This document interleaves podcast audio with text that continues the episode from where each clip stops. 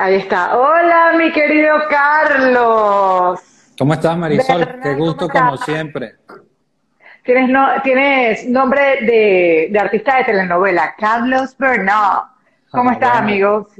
Muy bien. Qué gusto verte. Bueno, Igualmente. muy bien, gracias a Dios. Ando inaugurando los, los Samsung Bud Light. Parece que están buenos. Para que no tenga ningún tipo de interferencia, te escucho perfecto. Te ves muy bien, te diste cuenta. Ya voy a empezar contigo. ¿Te diste cuenta que cambió la, la forma de los en vivos con Instagram? Es increíble. Eh, la, están los la tecnología se adapta continuamente para mejorarnos cada una de estas comunicaciones, Marisol. Totalmente, y eso lo estoy viviendo gracias a ti y a la experiencia que tienes, así que vamos a empezar ya. Nada más que estaba viendo que ahora si los cuadros son más chiquitos, eso debe tener alguna razón por la cual sean más pequeños. Si sabes, ¿sabes por qué? ¿Sabes por qué lo hicieron así o, Ellos están buscando eh, Instagram con la, digamos, la integración que está buscando junto con Facebook y toda la suite de, WhatsApp, que al final del día todas estas plataformas pertenecen al mismo grupo que es Facebook, está buscando ahora eh, a través de los algoritmos y a través de las tecnologías de difusión en vivo como esta, crear pantallas individuales para que otras plataformas se puedan conectar, lo típico que hacen muchas personas de hacer vivos y que sea en varias plataformas a la vez. Entonces, al tener separado estas ventanas así, permite una integración con las otras suites que ayuda a que esa difusión vaya por esa vía. Fantástico. Bueno, ya estábamos esperando que se conectara un poquito más de gente, va subiendo. Vamos ya por 67, así que vamos a empezar. primero que todo, quiero presentarles a los que no tienen el gusto de conocerlo. El señor Carlos Bernal es nada más y nada menos que gerente regional de marketing de Manpower Group Centroamérica y el Caribe, una empresa sumamente grande alrededor del mundo y pues tiene una experticia maravillosa que hoy va a compartir con todos ustedes. Eh, vamos a hablar hoy del nuevo estudio hecho por Manpower Carlos, escasez de oportunidades laborales para los jóvenes. Qué buen tema me traes hoy, como siempre. Así que vamos a empezar eh, y viendo y resaltando contenido no solo para Panamá, sino para todos nuestros jóvenes de Latinoamérica que pueden conectarse también a través de la tecnología. Eh, vamos a, tener este compromiso y sobre todo por el lado de Panamá me interesa muchísimo eh, en alianza contigo, Carlos, tener este compromiso para ayudar a la juventud a que salga adelante en estos tiempos de cambio que es lo que hemos venido trabajando tú y yo, y de la región, ¿no? Para que disfruten esto. Así que cuéntanos un poco, vamos, aquí tenemos las preguntas de producción. Cuéntanos sobre qué motivó a realizar este estudio, primero que todo, para que la gente conozca un poquito por qué Manpower hace estos estudios y dónde se trata el tema de la escasez de oportunidades laborales para los jóvenes. Bienvenido. Súper, muchas gracias, Marisol.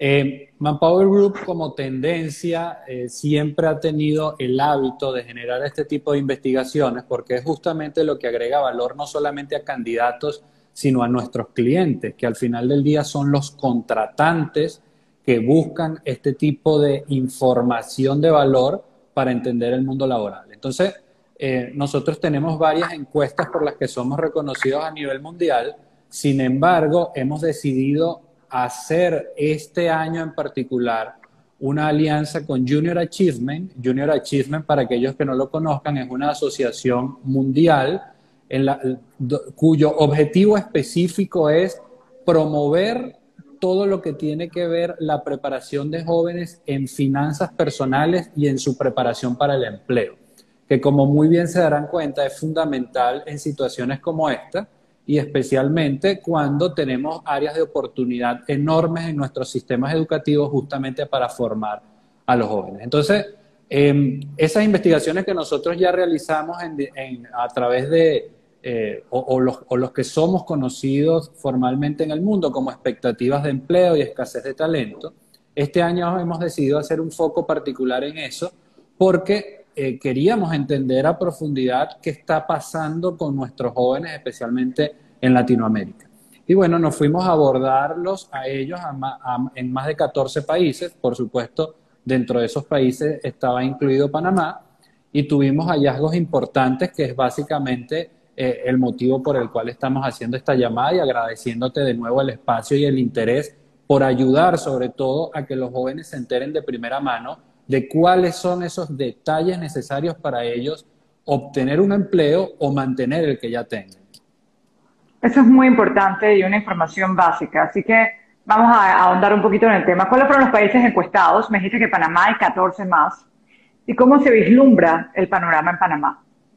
Mira, lo primero es dar contexto porque obviamente en una situación como la que estamos todos, y digo todos es todos los países porque sabemos que es una situación global, aunque eh, cuando uno hace las comparaciones macroeconómicas o cuando se hacen siempre estos benchmarks de mercado, siempre es muy importante generar el contraste para entender un poco cómo, cómo funciona eso. Dentro de los países de Centroamérica en específico, sin extendernos más allá eh, de, digamos, de México, Argentina y otros países importantes, eh, Panamá es el mejor de la región. Esto no quiere decir que estemos bien, pero lo que sí quiere decir es que somos el, el país que tiene las mejores estadísticas en cuanto a cómo están otros en Centroamérica. En la, por ejemplo, en los otros países de Centroamérica donde se investigó, llámese Guatemala, Honduras, Costa Rica y demás, el porcentaje de dificultad de empleo para los jóvenes ronda el 90%, Marisol. En Panamá, aunque no estamos muy alejados porque estamos en el 85, lo que quiere decir es que de cada 100 jóvenes en Panamá, 85 dicen que tienen dificultades para conseguir empleo. Entonces, allí es el primer hallazgo en cuanto a la inmensidad de la necesidad que tienen nuestros jóvenes en Latinoamérica con respecto a las dificultades que están, que están teniendo en este momento para conseguir empleo. Definitivamente que en, una noticia positiva que estamos lo mejor de la región, pero eso no significa que estamos bien, como tú dices, 85% es muy alto todavía. Ahora vamos a ahondar un poquito más en eso. En base a esas encuestas realizadas, ¿Podrías decirnos cuáles son las principales razones por las que los jóvenes no, esta es la parte importante, porque ellos, ese 85% de jóvenes que dice que no puede encontrar trabajo, ¿qué es lo que está pasando? ¿Por qué no logran acceder a nuevos puestos? Tema de la pandemia, creció el número, no sé si tienes las cifras anteriores a la pandemia, eran mucho más bajas, ¿cómo estaba en relación al día de hoy? Sí, mira, aquí lo primero que hay que destacar es que esta es la percepción de los jóvenes, es decir, la, la investigación en concreto se basa en cuál es la percepción de los jóvenes, no el diagnóstico del mercado laboral, que son dos cosas muy distintas. Entonces, la percepción de los jóvenes, de la inmensa mayoría, en este caso del 90%, habla específicamente de que cuando pasan por ese proceso de entrevistas o cuando pasan por esas elecciones, ellos ah, eh, lo que arrojan como, percepción de lo que en teoría les dicen los respectivos empleadores por los que han pasado, es que no tienen experiencia. Entonces, esa es la primera variable. La segunda variable es el desconocimiento de, inglés como segundo idioma y la tercera variable es la falta de habilidades técnicas. Entonces, ¿qué pasa? Cuando mezclamos estas percepciones de los jóvenes con el diagnóstico real del mundo laboral, acá es donde viene lo interesante, sobre todo para que las personas entiendan un poco cómo manejarse de cara a, bueno, listo, buenísimo la investigación, pero ahora qué hago con eso, cómo yo consigo empleo, que, que, por supuesto es, es, el valor al que, al que debemos apostar todos los, que estamos en esta dinámica.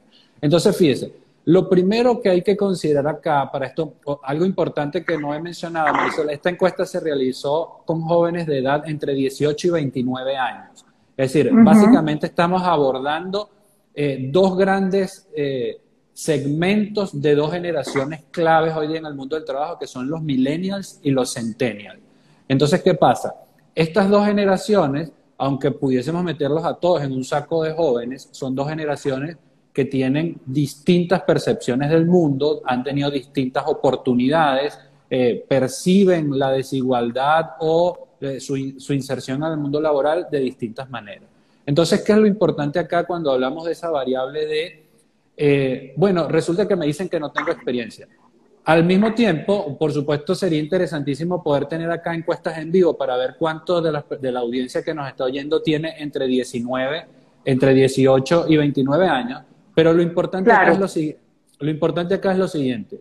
Si usted es joven o usted conoce a alguien en esa edad que está justamente en esa dinámica de búsqueda de trabajo, lo importante que debe llevarse el mensaje es que usted tiene que setear las expectativas de qué es lo que quiere y entender cuál es su momentum de vida. Porque fíjate, a un estudiante recién graduado, por ejemplo, sería eh, que es, la lógica del mundo laboral en la que, bueno, pero ¿cómo me van a exigir experiencia laboral si yo me acabo de graduar? Ahí viene la primera contradicción.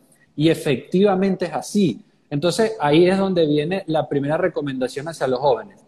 Yo sé que es difícil entenderlo, pero jóvenes, entiendan, busque lo más rápido posible no terminar su carrera universitaria sin ni siquiera haber pasado por prácticas profesionales o algo que le permita a usted demostrar en una entrevista de trabajo de que usted ya tiene experiencia en algo. Y fíjense a qué nos referimos o a qué se refiere el mercado laboral con experiencia.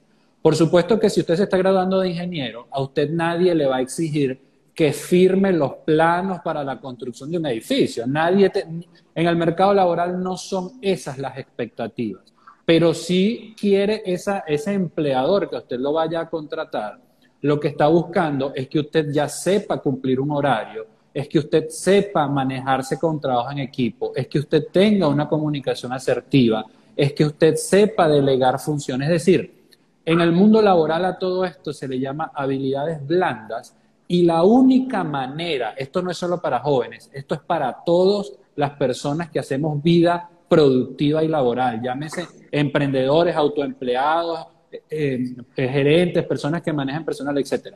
Es decir, las habilidades blandas solamente se consiguen haciendo.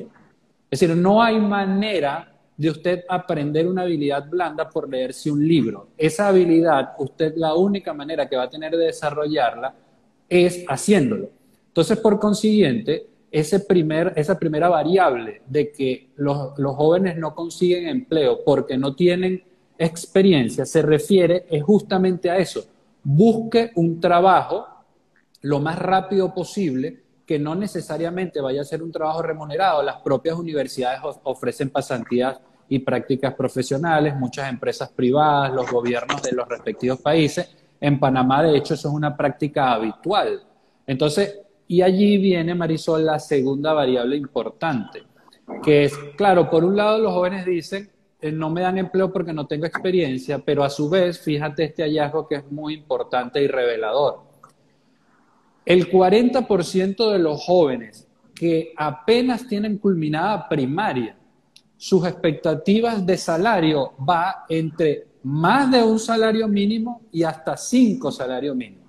Entonces, ahí viene otra segunda variable sociológica muy importante. Bueno, listo, si viviésemos todos en Canadá, muy probablemente diríamos, bueno, en Canadá el salario mínimo es lo suficiente para vivir. Bueno, claramente no estamos en Canadá ni en el primer mundo, y resulta que estamos es en Latinoamérica, y no solo en Latinoamérica, sino en Centroamérica, pero es muy importante, para el caso de Panamá es muy importante resaltar lo siguiente, Marisol. Panamá es el país con el salario mínimo más alto de toda Latinoamérica. De Latinoamérica, así es. Ojo, por supuesto que aquí viene otra segunda variable, que si estuviesen oyéndome economistas y demás, las personas en general, por supuesto la variable importante acá es que no es solamente el salario, sino el poder adquisitivo, es decir, lo que yo puedo hacer con ese salario. Si bueno, si ese salario no me alcanza para vivir dentro de Panamá, de nada me sirve ganar muchos dólares porque eh, al final del día alcanza poco. Entonces, fíjate que aquí vamos un poco organizando el rompecabezas de acuerdo a los jóvenes. Primera variable, me dicen que no tengo experiencia. Segunda variable, ellos tienen expectativas muy altas. Y esas expectativas muy altas están directamente relacionadas, lamento decirlo de esta forma, pero es el diagnóstico eh, correcto que nos arrojan las percepciones de ellos. Los jóvenes, lamentablemente, como sociedad estamos creando un mundo irreal a través de las redes sociales. ¿Por qué? Porque se han creado muy falsas expectativas de que cualquier joven puede hacerse millonario de la noche a la mañana o de cualquier joven puede tener una vida suntuosa de lujos y demás haciendo cualquier cosa, llamémoslo entre comillas, banal, y eso no es el mundo real. Porque el mundo real por el cual las personas tienen que esforzarse, obtener un trabajo, etcétera, etcétera, es lo que ayuda a que eso vaya allí. Entonces, eh, y para cerrarte esta idea, eh, cuando llevamos eso a los salarios mínimos y las expectativas de los jóvenes, bueno, imagínate que en una familia de cuatro, donde digamos esté mamá y papá y dos hijos, y esos dos hijos estén en edad productiva, ah, bueno, sería muy distinto si los cuatro miembros del hogar son productivos y cada uno gana un salario mínimo. Entonces, eso permitiría, digamos, que esas cuatro, esa familia está conformada por cuatro miembros en lo que único que han hecho es culminar primaria, es decir, que desde el punto de vista educativo solamente tienen un, acceso eh, básico para eh, un empleo básico. Bueno, pero si esas cuatro personas pudiesen colaborar dentro de la economía de su hogar, aportando cada uno un salario mínimo, es muy distinta la realidad a que solo un miembro de la familia gane un salario mínimo. Entonces, eso es a lo que nos referimos un poco con el entendimiento de expectativas y la realidad de cómo el mundo laboral está afectando todo esto. Ahora, qué interesante, el mundo ha cambiado. ¿Qué va a pasar ahorita con el tema del teletrabajo? quizás esa, esa experiencia que te pedían, bueno, vas a tener igual que aunque hagas teletrabajo, demostrar tus capacidades. Ahora, los empleos van a cambiar también. Hay muchas cosas que antes no existían. También veo oportunidades digitales que antes no habían en nuestra época cuando teníamos 20 años. Los pelados ahora que tienen 20 años tienen oportunidades que nosotros no teníamos. Ahora sí pienso igual que tú, que es básico hablar inglés, lo básico, y también he visto que saben utilizar muchas redes sociales y lo nuevo, pero quizás no saben usar un Excel. Es importante saber usar estas herramientas, Excel, PowerPoint. Esto es básico. ¿Cómo lo ves en ese tema? Por supuesto. Y, ahí volvemos a, digamos, a las actividades complementarias que debería autoaportarse cualquier joven sobre todo los que están en el mundo universitario ya en los últimos años o digamos de la mitad de su carrera en adelante, en la que hoy día cuando ingrese a cualquier tipo de empleo, manejar toda la suite de Office de Microsoft es fundamental. Eso, eso digamos, es, tiene que darse por sentado.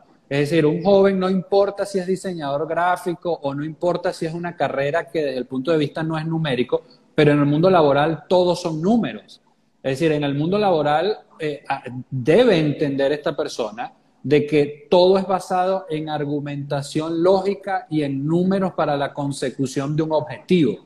Entonces, por supuesto, ese tipo de, aproximación de los jóvenes está relacionado con, bueno, saber armar una presentación básica en PowerPoint, saber escribir una, una, carta, escribir un correo electrónico, Marisol. Te sorprendería. Redactar, escribirlo, redactarlo de hecho, yo pregunté en Twitter y me llamó mucho la atención que por qué creían que los jóvenes, según el estudio de ustedes, quería saber un poquito la gente, y te mencioné a ti, o sea, los tagué a Manpower para que, para que vieran los resultados, y mucha gente me sorprendió, mucha gente me dijo que no les gustaba la forma que redactaban, que no sabían escribir, que no sabían poner una coma, una tilde, y eso, a pesar de, de que estamos en el mundo digital, a la gente no le gusta leer una persona que escribe mal. Y es que imagínate, Marisol, ni si, si quieres saquemos o eliminemos la variable de los errores ortográficos. Hay jóvenes que justamente por la falta de habilidades blandas, no es porque tengan una mala intención en el sentido, cuando llegan muy, muy jóvenes o, muy, o con mucho desconocimiento al mundo laboral, ellos escriben los correos electrónicos hacia clientes o, digamos, a, a relacionados al mundo corporativo como si estuviesen escribiendo en un chat de WhatsApp a sus amigos. Es decir, escriben no solamente con errores ortográficos, y ni siquiera dicen buenos días, gusto saludarte, me gustaría, por favor. E, ese tipo de formalismos que son fundamentales en el mundo de los negocios, los omiten y entonces allí es donde comienza toda una variable de aprendizaje, que eso es a lo que me refiero cuando decimos, eso es lo que significa cuando un empleador le dice a usted si tiene experiencia o no. Porque imagínate que se, se, se contrate a un joven para que vaya a atender unos clientes y ese joven ni siquiera tenga los formalismos básicos para redactar un correo electrónico y decirle a un cliente con mucho gusto, mañana le vamos a atender, permítanos unos días para, sino que dice, no sé, bueno, esto no está, no sé, no le responde. Es decir, ese tipo de dinámicas de formalidad dentro del mundo corporativo, aunque, por aunque pudiesen sonar básicas, no son nada básicas, porque ese tipo de cosas te pueden hacer perder un cliente, te pueden crear una crisis de reputación en redes sociales, te pueden crear un conflicto de interés. Es decir, son muchas cosas que están directamente relacionadas con eso. Y por eso nuestra gran insistencia como organización, como Manpower Group, es justamente para promover la mayor cantidad de información y de divulgación de este tipo de detalles, que son justamente las que hacen que las personas sean empleables o no. Ahora, tienes razón, por eso te lo pregunté, qué increíble, eh, y te voy a dar un ejemplo personal, algo parecido. Por ejemplo, hoy en día a la gente, eh, no le, por ejemplo, a mí me pasa que a mí no me gusta que me llamen por teléfono. Yo disfruto las llamadas de teléfono si son personales o si son para temas, eh, pues, sumamente importantes. Pero una llamada de teléfono para que te digan, mándame tu correo o, eh, eh, ¿cómo se llama tu, tu, tu, tu o, o dame tu correo? Me parece que se pueden hacer por WhatsApp. Sin embargo, tienes razón, cada cliente es diferente. Por ejemplo, me he dado cuenta que a pesar de que yo uso las dos herramientas y depende con quién las utilice también, hay personas que les gusta la formalidad del correo. Entonces, esto es importante que aprendamos, porque yo siento que la juventud trae el WhatsApp marcado, o sea, ¿sabes? Como, o sea, como que ya quieren hacerlo todo por ahí y es más fácil y no tener que redactar por correo. Sin embargo, también pienso que a veces las personas y las oficinas, también pasa en el gobierno, que llaman por todo, por cosas que no son necesarias llamar. Entonces, ¿dónde buscamos ese balance? ¿Hacia dónde debe ir la juventud? Este, este fenómeno de WhatsApp cada día va a crecer más y yo creo que la gente cada día va a utilizar más esta herramienta, ¿no? Por supuesto, como te decía al inicio, y aunque no está dentro de nuestro tema en concreto, la suite que está conformada por la empresa eh, Facebook, entre la integración entre eh, eh, Instagram como plataforma, Facebook como plataforma y WhatsApp como plataforma. De hecho, una de las innovaciones que ya trajo Facebook dentro de Estados Unidos está directamente en integrar su marketplace de Facebook directamente en WhatsApp para que las personas puedan hacer comercio a través de esa plataforma. Entonces, por supuesto que por allí van a venir muchísimas innovaciones, incluso cosas que ya existen como el WhatsApp corporativo, donde tiene algunas funcionalidades distintas. Y, para complementar un poco el comentario que tú decías anteriormente, Marisol. No, y te lo eh, digo, y perdona que te lo diga, te lo pregunté por el tema de las herramientas que estás dando para buscar esa, esos elementos. A pesar, si llegan a escribir a WhatsApp, si un joven comete el error, a escribirle a un cliente mío, que por ejemplo yo le puedo escribir, pero de repente el cliente no quiere que una persona le escriba por decirte algo que igual sea redactable por WhatsApp o evitar estos errores y hacerlo todo vía correo. Ese, era el consejo que yo quería que tú me dieras para la juventud que nos está viendo y tiene cosas que mandar con clientes. Sí, claro, es que en lo que en la formalidad que tiene que ver con lo corporativo, por supuesto que digamos el protocolo a seguir tiene que dejarse eso en, un correo electrónico, un presupuesto, un acuerdo, incluso cosas tan básicas como una cita.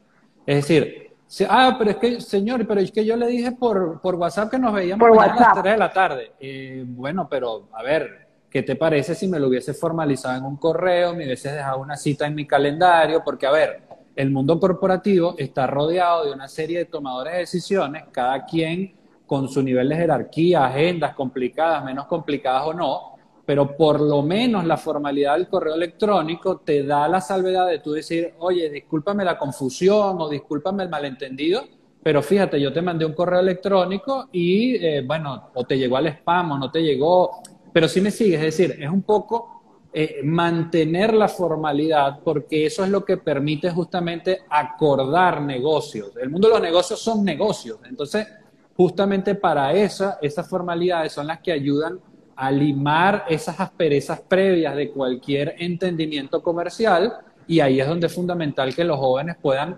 pulirse en cada uno de esos hábitos y en cada uno de esos detalles.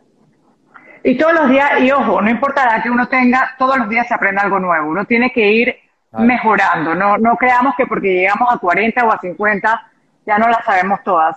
Ahora, es importante, te, te quiero preguntar por tu expertise. Eres una persona que obviamente eres experto en marketing, director regional de una empresa como Manpower, no es cosa fácil. Yo quisiera saber qué deben hacer las empresas y qué debe hacer el gobierno para que trabajen en conjunto en este momento para el acceso a mejores oportunidades de empleo para los jóvenes. Marisol, la recomendación es tan básico como seguir el ejemplo que ya están haciendo varias empresas privadas, dentro de las cuales, por supuesto, nos incluimos nosotros en Manpower Group. Tender puentes. ¿Qué significa tender puentes?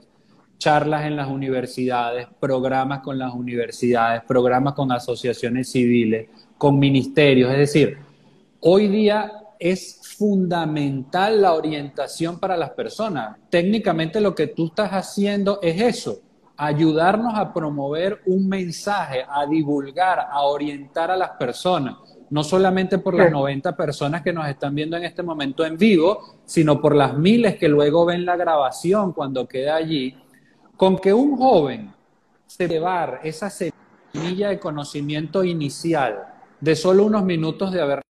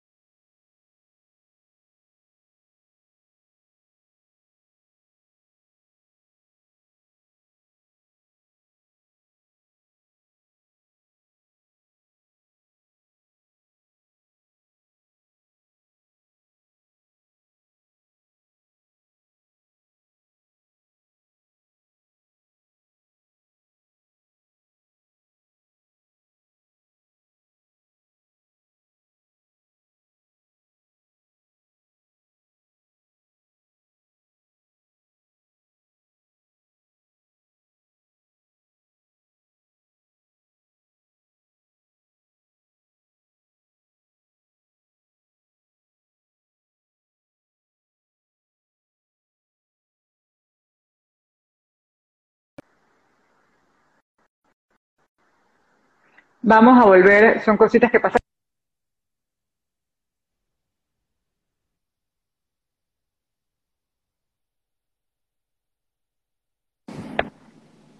Hola.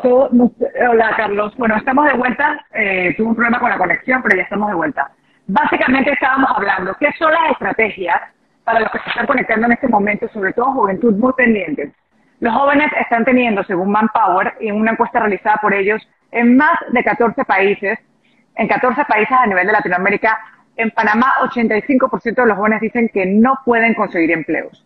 Carlos, que es experto en marketing y que trabaja como gerente de marketing para una empresa tan grande como Manpower Group, está dándonos esos tips para que usted empiece a buscar trabajo. Así que te hablaba cuáles son las estrategias que están haciendo tanto las empresas privadas como el gobierno para ayudar en este momento a esa juventud que dice que no encuentra trabajo. Bueno, esas estrategias, Marisol, están directamente relacionadas con crear planes concretos. Por ejemplo, hay muchas empresas privadas dentro de las cuales nos incluimos nosotros. Nosotros tenemos, por ejemplo, una alianza con la Universidad Santa María la Antigua de Panamá y diversas universidades en distintos países de la región, donde continuamente damos charlas de orientación a los jóvenes, les damos una serie de instrucciones concretas para que ellos eh, la preparación para la entrevista de trabajo, cómo preparar el currículum, cuáles son los detalles que debo tener, información de valor como este estudio que les permita a ellos organizarse y estructurarse, porque ¿qué sucede? No, eh, los jóvenes de hoy día no pueden quedarse con la vieja escuela de cómo sus padres conseguían trabajo. Eso cambió completamente. Eso ya no, tiene, ya no tiene el menor sentido de que usted simple y llanamente cuente que porque hizo su hoja de vida y se la mandó a alguien, usted va a conseguir trabajo. Ya no funciona así ni más nunca va a funcionar de esa manera. Entonces eso es muy importante que lo tengan claro y adicionalmente, como hemos estado hablando, la clarificación individual de sus expectativas con respecto a cómo lo va a hacer. Te, te comentaba en un live anterior, Marisol, y uniéndolo, atando los temas, por ejemplo, con los temas del salario mínimo, cuando muchos de estos jóvenes, sobre todo los que no han tenido experiencias previas de trabajo, uno les pregunta, bueno, listo, sus expectativas salariales van encima del salario mínimo. Pero bueno, ya que estamos negociando, establezcamos la base. ¿Cuál es el salario mínimo? Entonces se quedan congelados porque no saben ni siquiera cuál es el salario mínimo, porque resulta que dependiendo del país, los salarios mínimos pueden ir por industria, por geografía, por localidad, por tipo de empresa. Es decir, hay varios salarios mínimos, no, no es un solo salario mínimo. Entonces, ese trabajo de investigación previo es lo que le permite al joven enfrentarse a una entrevista de trabajo lo más preparado posible, mostrarse empoderado de la situación para que de esa manera destaque dentro del resto de los otros jóvenes que están optando a la misma entrevista de trabajo y que por supuesto tenga mejores preferencias para ser seleccionado. Súper importante. Ahora, ¿cómo vemos las, estamos hablando de este año, cómo vemos la Manpower Group, cómo ve la empresa tuya el tema para, para lo que es eh, todo lo que estamos hablando, sobre todo empleos en general, para el Caribe y Centroamérica en 2021? ¿Cómo está ese panorama? Mira, en general el panorama para Latinoamérica va a estar, digamos, en una, eh, sin, sin, sin, mayores eh, diplomacias en el discurso. Por supuesto que el 2021 va a seguir complicado desde el punto de vista de empleabilidad y desde el punto de vista económico. Empresas que se van a inhibir de invertir, empresas que no van a sacar innovaciones, empresas que tienen paralizados proyectos, mucho de este tipo de cosas. Cuando nos vamos específica a la mayoría de tu audiencia, por supuesto, eso va a continuar de la misma manera. Acá creo que volvimos a perderla con... Ok, sí, te quedaste un poco congelada de nuevo. Ok, entonces te, te, decía que específicamente para Panamá, eh, por supuesto que el 2021 vamos a continuar con un desempeño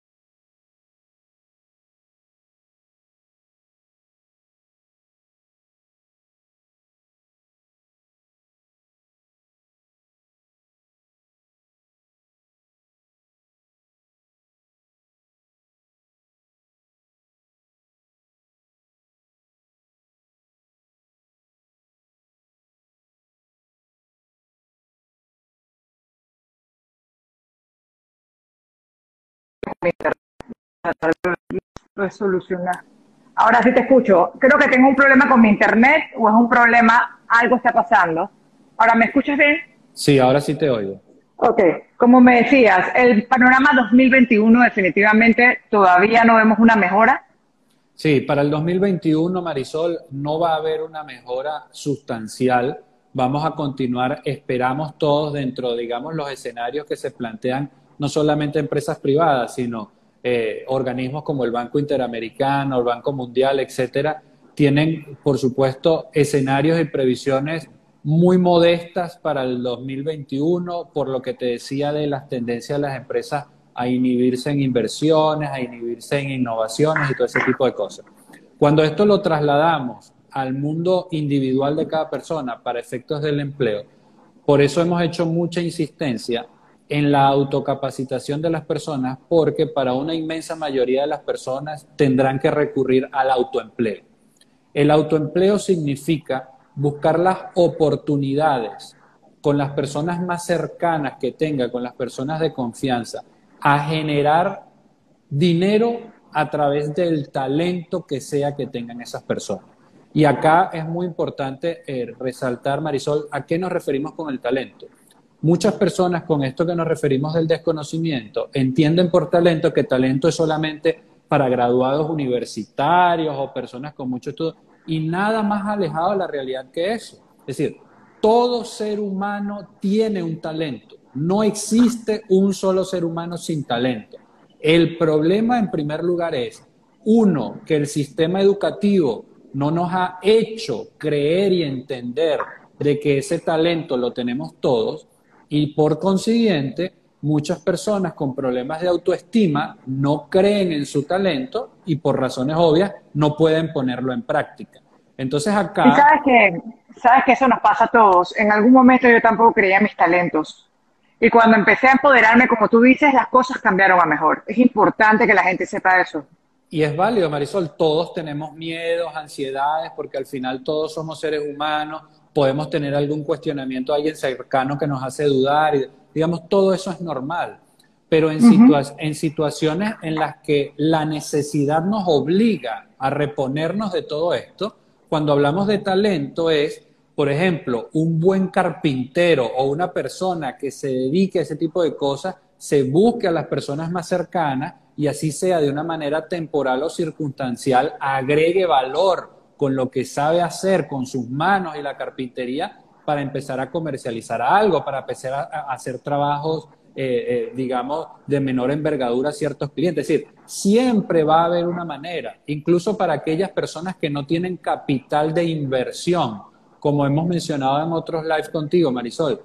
Todos tenemos un capital relacional. Eso significa nuestros contactos, es decir, las personas que nos aprecian, que nos conocen, todos tenemos como mínimo un par de personas con las que podemos hacer algo. Busque sinergia, busque alianza, busque aprendizaje y de alguna manera, si, se buscan las herramientas y el conocimiento correcto, va a poder empezar a generar, aunque sea algo de dinero, para que sobrepase la crisis en la que nos encontramos todos por igual.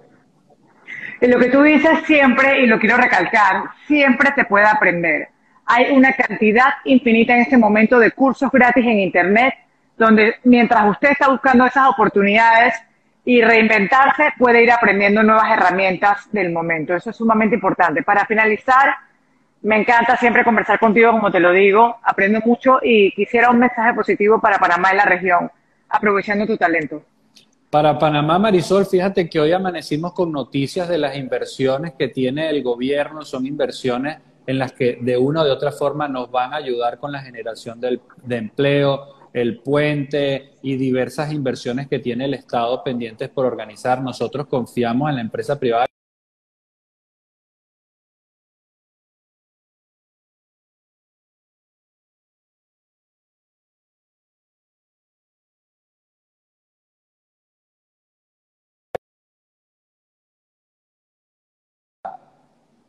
Ahora sí, yo creo que tengo un problema yo con mi internet hoy. Me volví a congelar, ya volvimos. Vamos a ver qué está pasando con ese internet. Que yo lo tengo súper rápido por mi tipo de trabajo, pero algo puede pasar. Son cosas que pasan. Hoy te está jugando una mala pasada. Son tecnicismos que a veces nos suceden. Te decía Marisol, como mensaje de cierre positivo, hoy Panamá amaneció con noticias de inversiones por parte del Estado, por parte del gobierno para avanzar lo más rápido posible con e-, eso. nos va a ayudar en la empleabilidad en general del país, no solamente para esos proyectos en concreto, sino son todos los proveedores relacionados con ese tipo de megaproyectos que nos ayudan. Entonces, eh, la idea es que ojalá todos los organismos que toman decisiones sobre eso puedan eh, terminar de concretarlos para que eso ayude y promueva los distintos empleos que surgen de ese tipo de proyectos y por supuesto confiar a que Panamá, los panameños y el talento de las personas que hacen vida acá, especialmente los jóvenes y ese impulso y esa fuerza que tienen muchos de los jóvenes emprendedores, avancen. Es decir, para otras personas que nos estén viendo de la región. Una cosa maravillosa que yo he visto del emprendimiento panameño, hoy día tenemos scooters regados por toda la ciudad donde nos ayudan a esa movilidad en la que nos ayuda a vernos y a, y a colocarnos un poco allí con la expectativa de cómo se hace en las mejores ciudades del mundo. Entonces, por supuesto que hay muchas cosas que se pueden hacer en Panamá y la idea es confiar en que todo ese talento siga desarrollándose, que al final nos vamos a ver beneficiados todos como sociedad, lo que hacemos vida en Panamá y toda la belleza del país. Ay, muchísimas gracias, de verdad que qué bello mensaje y vamos a seguir trabajando por la juventud. Mira que justamente busquen sus talentos, empiecen a pulir esos talentos, como dice Carlos. Tenemos el gusto de hablar con Carlos Bernal, director de marketing para, para todo lo que es Manpower Centroamérica y el Caribe. Siempre un gustazo y vamos a venir con cosas poderosas y nuevas con Manpower que sé que a la gente le va a gustar muchísimo. Estamos trabajando en equipo para poder llegar a una comunicación certera. Carlos, muchísimas gracias. ¿Y algo más antes de despedir esta transmisión? Un gusto como siempre, Marisol, y agradecerte por la difusión de tus mensajes para orientar a las personas con el empleo. Gracias por todo tu espacio. Yo feliz, yo feliz. Y bueno, te invito a que veas justamente una de esas nuevas formas de empleo, Uber, un nuevo artículo que acabo de subir, que voy a subir ahorita, para darle eh, la idea a la gente, como dice Carlos, que allá afuera está la oportunidad, tienes que buscarla solamente. Así que ya saben, Manpower Group, líder en recursos humanos en el mundo entero, no solo Panamá. Chao. Cuídate. Buenas noches. Gracias. Bye.